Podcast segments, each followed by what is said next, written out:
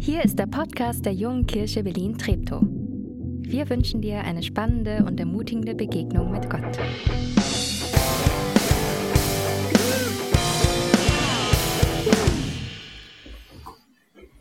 Der Lobgesang der Maria aus Lukas 1, die Verse 46 bis 55.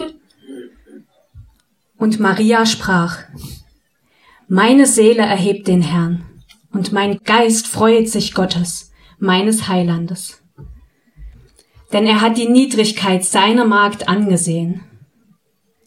Siehe, von nun an werden mich selig preisen alle Generationen. Denn er hat große Dinge an mir getan, der da mächtig ist und dessen Name heilig ist.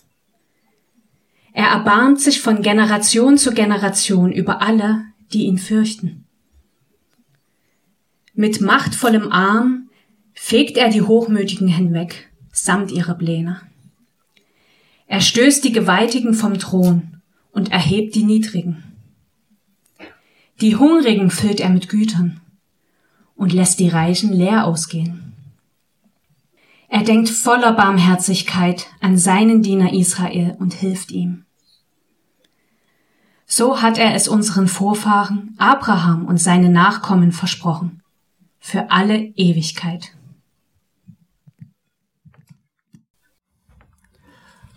Liebe Geschwister, das war das Magnificat, der Lobgesang der Maria, genannt das Magnificat.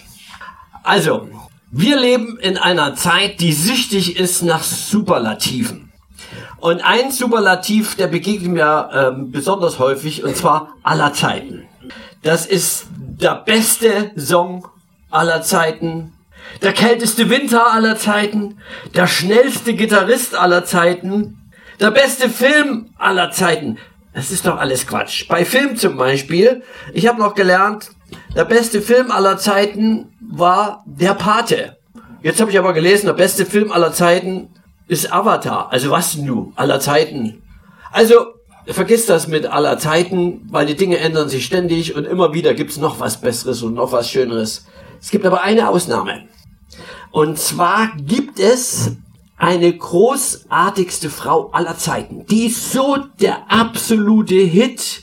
Sie ist unübertreffbar. Sie ist großartig. Was für ein Teenager. Ich spreche von Maria. Also dies ist die großartigste, also das großartigste gilt wirklich nur für eine Frau in der gesamten Geschichte. Das kann man nicht mehr, kann man nicht mehr überbieten als das die Maria, die Mutter Jesu. Warum das? Da führe ich euch mal ganz kurz in die Geschichte ein. Ja, wir gehen mal nach ähm, Nazareth. Da stammt nämlich Maria her. Nazareth war ein Kuhdorf. Heute ist es ja eine Stadt. Damals war es ein Kuhdorf und zwar so ein Kuhdorf. Was steht ja da in der Stadt? In der Stadt, weil das ist ein bisschen hochgestapelt da. Äh, Nazareth stand nicht mal in den römischen Städtelisten drin damals. Also so unbedeutend war das. Und also in diesem, wirklich in diesem, in diesem Kuh, oder vielleicht der Kuhdorf ist auch schon wieder übertrieben, Ziegendorf, ja, äh, da ist Maria. Ein Teenager, vielleicht 16 Jahre alt. Sie war verlobt mit einem äh, Bauhandwerker namens Josef. Und eines Tages passiert etwas ganz Unerhörtes. Ich lese mal aus Lukas 1. Ja, Gott schickt einen Engel, und zwar den, also immer wenn er was ganz wichtig, wenn Gott was ganz Wichtiges mitzuteilen hat, äh, schickt er Gabriel, das ist sozusagen der, der oberste Informationsengel. Und Gabriel kommt also ähm, zu Maria. Der Engel trat bei ihr ein und sagte, sei gegrüßt, du Begnadete, der Herr ist mit dir. Sie erschrak über die Anrede und überlegte, was dieser Gruß zu bedeuten hat. Da sagte der Engel zu ihr, Fürchte dich nicht, Maria, denn du hast Gnade bei Gott gefunden. Siehe, du wirst schwanger werden und einen Sohn wirst du gebären, dem sollst du den Namen Jesus geben. Er wird groß sein und Sohn des Höchsten genannt werden. Maria sagte zu dem Engel, wie soll das geschehen? da ich doch mit keinem Mann intim bin. Das ist so eine unglaublich anstößige Geschichte. Hier kriegt ein Teenager, ein unschuldiger Teenager, ein jüdisches Mädchen ein Megaproblem. Was für ein Konflikt. Sie hätte allen Grund gehabt, zu Gabriel zu sagen, ey, sag mal, geht's noch? Ich bin zu jung, ich bin noch nicht verheiratet, ich bin noch in Ausbildung, es ist einfach der falsche Zeitpunkt. Aber nicht nur das, es kommt noch viel fetter. Sie ist schwanger, sie wird schwanger und hat keinen Mann dazu. Sie ist verlobt, aber man hätte sie des Ehebruchs beschuldigt. Und das war damals lebensgefährlich. Es konnte die Steinigung bedeuten. Und noch viel mehr. Es bedeutete, dass über Maria Schande und Leid kam. Sie war schließlich verlobt mit Josef. Was soll sie dem Josef sagen? Sie hatten keinen Sex. Das war damals nicht üblich, um die Frau zu schützen. Gehörte Sex nur in den Schutzraum einer Ehe. Und überhaupt der Spott der Leute von Gott schwanger hier. Maria hätte allen, allen Grund gehabt zu sagen, nö. Ihre Reaktion war geradezu unmenschlich. Sie sagte, ich bin des Herrn Magd. Ich bin die Magd des Herrn. Mir geschehe, wie du gesagt hast. Was für ein Gehorsam gegenüber Gott. Der bewundernswerteste Gehorsam aller Zeiten. Wieder ein Superlativ, der niemals in dieser Welt zu überbieten geht. Freunde, das Heil beginnt mit dem Gehorsam eines Mädchens. Warum wählt Gott diesen Weg? Warum mutet er das einem Menschen, einem Teenager-Mädchen zu? Das hat einen Grund. Das Heil wirkt Gott zusammen mit Menschen. Ganz einfach, weil Gott Menschen liebt. Wenn du jemand liebst, dann machst du gern was mit dem. Ich gehe mit meiner Frau sehr gerne essen oder ins Kino. Wer liebt, will mit dem anderen zusammen sein. Gott liebt uns und er arbeitet mit uns zusammen. Deshalb braucht Gott auch einen Menschen. Einen Menschen, der gewürdigt wird, den Messias, der gewürdigt wird, das Heil der Welt zur Welt zu bringen. Diese Zusammenarbeit nur für die Theologen, diese Zusammenarbeit Gott-Mensch hat einen theologischen Fachbegriff, man nennt das theonome Reziprozität. Kennt ihr bestimmt alle. Ja. Das Geheimnis, Gott muss einer von uns werden. Wir können uns nicht selber erlösen, sondern Gott muss selber kommen. Deswegen muss an diese, an diesen Menschen Jesus etwas Besonderes sein, dass er zugleich Gott ist und der tiefste Ausdruck dafür ist, dass Gott Mensch wird durch das Leben, durch den Leib der Maria. Der Text ist, dass Maria den Herrn preist. Maria zog, um irgendwie auch der Schande zu entgehen, zu ihrer Tante. Die wohnte im Gebirge in Judäa, ein paar Kilometer weiter. Also einige Kilometer weiter. Ich glaube so 150, 200 Kilometer. Ja.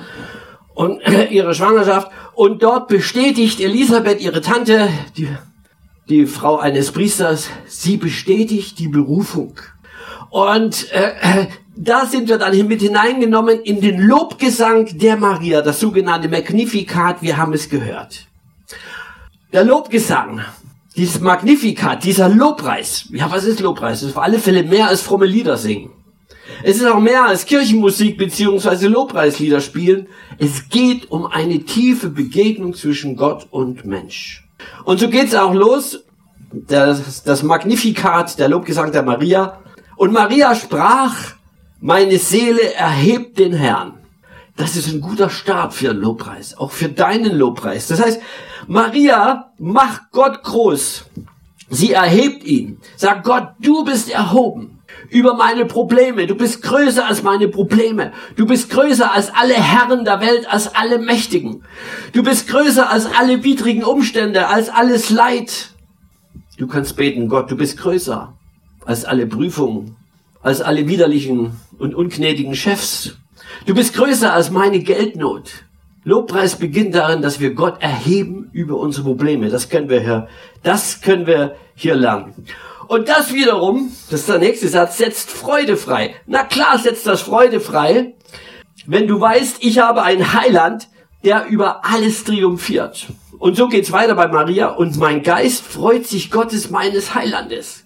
Sie ist happy, weil sie so einen wunderbaren Gott hat. Und dennoch Marias Lobpreis ist kein Happy Clappy. Gott schickt sie auf einen unglaublich schweren Weg. Ich glaube, das haben wir schon ein Stück weit verstanden.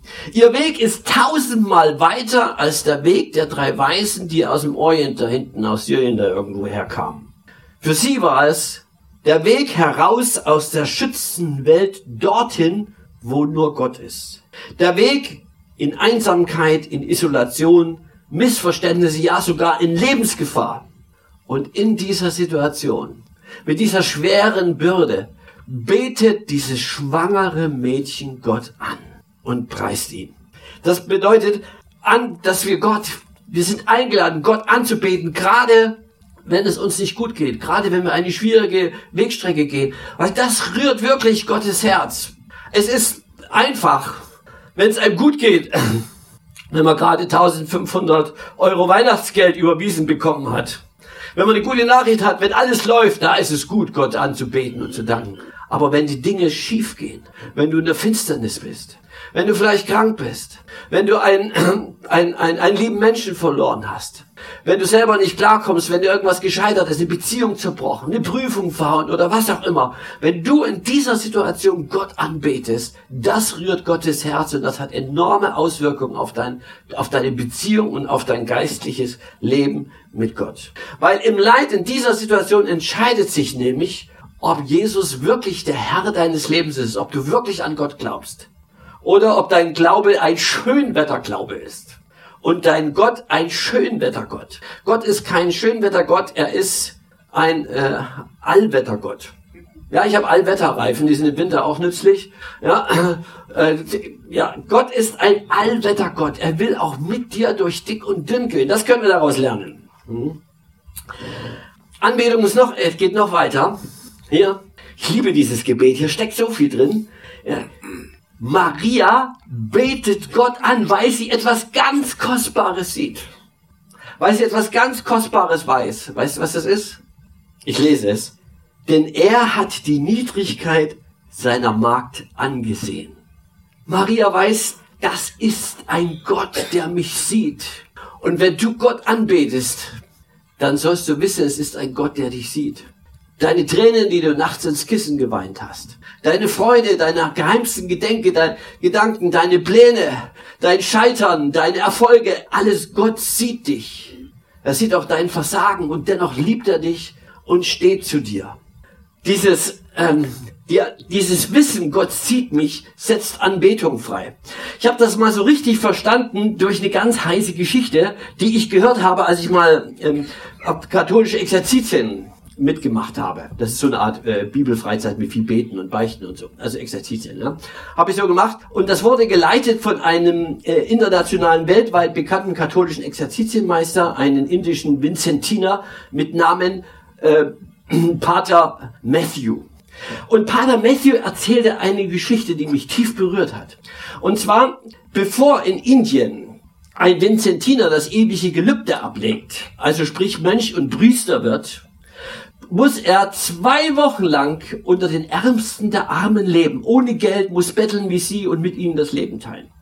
Und so war Pater Matthew mit den Ärmsten der Armen, mit den Bettlern und er schlief mit ihnen auf der Straße. Am Straßenrand. Indien ist ja warm. Und eines Nachts wachte er auf und was sieht er da? Da sieht er, wie einer dieser Bettler auf der Straße kniet und er hört ihn er hört ihn murmeln und macht immer so. Und dann sagt er, hey, was machst du da? Dann sagt er, ja, ich preise Gott, sagt der Bettler. Ah, sagt Pater Matthew, du bist ein armer, alter Bettler. Wofür preist du Gott? Und wisst ihr, was er sagte? Und diese Antwort, die ist tiefer als vieles, was ich gehört habe über den Glauben. Er sagt einen ganz einfachen Satz. Warum? Warum tust du das? Seine Antwort, weil Gott mich sieht. Das hat mich, also die Geschichte hat mich so berührt. Dieser Bettler hat mehr von Gott verstanden als mancher Theologieprofessor oder die meisten Theologieprofessoren vielleicht. Ja. Er hat ganz tiefes verstanden. Gott sieht mich. Und das gibt mir eine Würde, die sonst mir nichts in dieser Welt geben kann. In dieser Welt bin ich ein verachteter Bettler. Für viele vielleicht Abschau. Aber Gott sieht mich und er gibt mir eine Würde. Und dass du das weißt in der Anbetung, Gott sieht dich und er gibt dir eine Würde. Du bist nämlich, unsere schöne deutsche Sprache, du bist nämlich eine angesehene Person. Du kannst also sagen, heute, ja, ich bin eine angesehene Person, was, vielleicht sollst du es einfach mal, sprich es mal als Bekenntnis hier, ja, ich bin eine angesehene Person. Ganz wichtig, wenn du das mit, wenn, du alles aus der Predigt vergisst, ja, wenn du das mitnimmst, ich bin eine angesehene Person, weil Gott mich sieht. Und Maria wusste das, denn es geht weiter, das Gebet. Ja, also sie sagt, ja, sie hat gebetet, Gott gedankt, dass Gott, dass Gott sie sieht und dann, denn er hat große Dinge an mir getan, der da mächtig ist und dessen Name heilig ist. Maria rühmt das Handeln Gottes an ihr. Das Handeln Gottes, das sie in große Schwierigkeiten bringt, nämlich dass sie schwanger ist. Sie erkennt im Licht der Anbetung, wer sie ist, nämlich eine Begnadete. Und sie erkennt noch mehr, nämlich dass Gott ihr eine Würde gibt. Eine Würde, die sichtbar wird für alle Welt und für alle Generationen. Wenn es da heißt, siehe, geht es weiter, von nun an werden mich selig preisen alle Generationen. Sie weiß, sie ist eine von Gott begnadete und das wird die ganze Welt sehen. Sie wird verehrt in der ganzen Welt und in allen Generationen. Liebe Freunde, jetzt wird's katholisch. Marienverehrung ist biblisch. Und wenn einfältige Protestanten über die äh, Katholiken sagen, ja, die, die glauben nicht richtig, weil äh, die verehren Maria. Sie verehren Maria, sie beten Maria nicht an. Das muss ich nochmal klarstellen. Ja, aber es ist eine Verehrung, Marienverehrung. Marienverehrung ist biblisch, sie steht in der Bibel drin. Übrigens war Martin Luther ein großer Marienverehrer und er hat eine Auslegung des Magnifikats geschrieben, wo selbst Katholiken sagen, das ist die schönste Auslegung über das Magnifikat, die es gibt in der Theologie. Dann geht's noch weiter. Es ist also ein unglaubliches Gebet. Jetzt wird's nämlich anarchistisch. Das Gebet der Maria ist heilige Anarchie. Denn, es ist die tiefe Weisheit, wer vor Gott kniet, kann vor Menschen stehen. Und das Gebet Marias ist anarchisch. Ich erinnere nochmal, was sie da betet, ist so unglaublich. Er erbarmt sich von Generation zu Generation über alle, die ihn fürchten. Mit machtvollem Arm fegt er die Hochmütigen hinweg samt ihren Plänen. Er stößt die Gewaltigen vom Thron und erhebt die Niedrigen. Die Hungrigen füllt er mit Gütern und lässt die Reichen leer ausgehen. Was für ein revolutionärer Text. Was für ein Aufstand gegen die Mächtigen. Und wenn man in der Geschichte guckt, die Diktatoren hassen Gott. Die Diktatoren verfolgen Christen. Sie verachten und verbrennen und verbieten die Bibel. Mao, Stalin, Kim Jong-un, islamische Diktatoren, Adolf Hitler. Alle, die wollen, dass wir ihren Heißlehren auf den Leim gehen. Sie hassen die Heilige Schrift und sie hassen Jesus Christus und sie hassen die Christen. Diktatoren wollen, dass dein Herz und dein Verstand ihnen folgt. Sie wollen dein Herz, deinen Verstand, sie wollen dein ganzes Leben. Das geht aber mit Christen nicht, wenn sie wirkliche Christen sind. Christsein heißt, Jesus ist die Nummer eins. In der Bibel steht, man muss, man soll Gott mehr gehorchen als Menschen. Ich bin ja aufgewachsen, ja, die ersten 30 Jahre meines Lebens in einer Diktatur in einer Diktatur mit einer atheistischen Staatsdoktrin. Ich spreche von der DDR. Und es war damals so. Christen durften meistens kein Abitur machen, nicht studieren, keine Führungsposten in der Gesellschaft, weil man hatte Angst vor ihnen. Warum?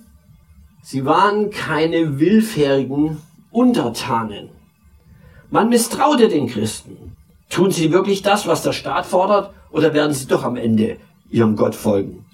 Sie misstrauten ihnen, weil sie spürten, da ist ein anderer Herr, ein anderer Geist. Und den folgen sie. Und das macht sie auch skeptisch gegenüber Ideologien. Linken und rechten Ideologien.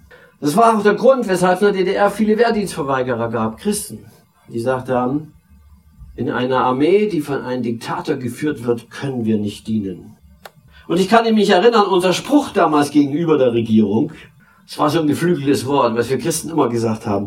Die Herren dieser Welt gehen, aber unser Herr kommt. Auch so ein anarchischer Spruch, so die gehen, aber unser Herr kommt. Die Zukunft gehört uns. Die Zukunft gehören Jesus. Deswegen werden Christen gehasst. Und deswegen hassen Diktatoren, ob Stalinismus, als Staatsatheismus, ob die nationalsozialistische Ideologie mit ihrem Rassismus oder eine woke Ideologie oder lebensfeindliche rechte und linke Ideologien, was auch immer. Diese Leute, sie hassen die Christen und sie lehnen sie ab, weil sie spüren, die werden ihnen nicht folgen. Und das war schon bei Jesus so. Er war ein Aufrührer, er störte die Ordnung, er hinterfragt unsere Ideologie, er hinterfragt auch unsere Religion, er hält uns den Spiegel vor und entlarvt unsere wahren Motive. Er ist unbequem, deswegen hat man ihn auch gekreuzigt. Warum eigentlich kommen die Mächtigen, die Reichen, Hochmütigen so schlecht weg in der Bibel? Warum eigentlich? Gott liebt doch alle, auch die Reichen. Klaro. Die Reichen sind nicht von vornherein die Bösen, das ist ein linkes Klischee. Aber was kritisiert die Bibel an den Reichen und Mächtigen? Ihren Stolz und ihre Selbstverliebtheit und dass sie sich über die Armen und die Einfältigen erheben. Es ist einfach eine Erfahrung in dieser Welt, dass die Mächtigen für Gott wenig übrig haben. Der Glaube ist nicht für Stolze, weil die Stolzen sind stolz auf sich selber. Wenn sie was hingekriegt haben, Geld, Einfluss, Macht, sie klopfen sich auf die Schultern und sagen, weil ich so ein toller Hecht bin, ich habe das alles geschafft. Und sie sehen nicht, dass letztlich Gott dahinter steht, der sie gesund erhält und der ihnen ihre Macht ermöglicht hat. Ich komme zum Schluss. Es bleibt provokativ, wie dieses Gebet endet, das Gebet der Maria. Und zwar erinnert sie an die Verheißungen. Die Verheißungen, die, die das Volk Gottes bekommen hat, ähm, ja, tausend Jahre davor in der Heiligen Schrift an, an Abraham und an Mose und an die Propheten. Ich lese das Gebet. Der Herr denkt voller Barmherzigkeit an seinen Diener Israel und hilft ihm. So hat er unseren Vorfahren Abraham und seinen Nachkommen versprochen für alle Ewigkeit. Geschwister, in der Anbetung dürfen wir eins nicht vergessen. Die Verheißungen, also das Heilsversprechen, gilt zuerst den Juden und dann uns den Heiden. Durch Jesus ist das Heil auf die ganze Welt, auch auf die Heiden ausgedehnt. Das Heilsversprechen gilt zuerst den Juden, dann den Heiden. Das besitzt in unseren Tagen heute eine ungeheure Relevanz. So hat er unseren Vorfahren Abraham und seinen Nachkommen versprochen für alle Ewigkeit. Was hat er ihnen versprochen für alle Ewigkeit? Dass sie Heimat finden in Eretz Israel, im Lande Israel. Und heute in diesen Tagen, wo Israels Existenz wieder einmal bedroht ist, erinnern wir im Lobpreis Gott daran. Gott, du hast diesem Volk Nachkommen Abrahams in Ewigkeit dieses Land versprochen. Schütze die Nachkommen Abrahams. Segne sie in dem Land, das du ihnen gegeben hast. Segne und gib ihnen Sieg über ihre mörderischen Feinde. Amen. Und der Friede Gottes, der höher ist als alle Vernunft, bewahre eure Herzen und Sinne in Jesus Christus.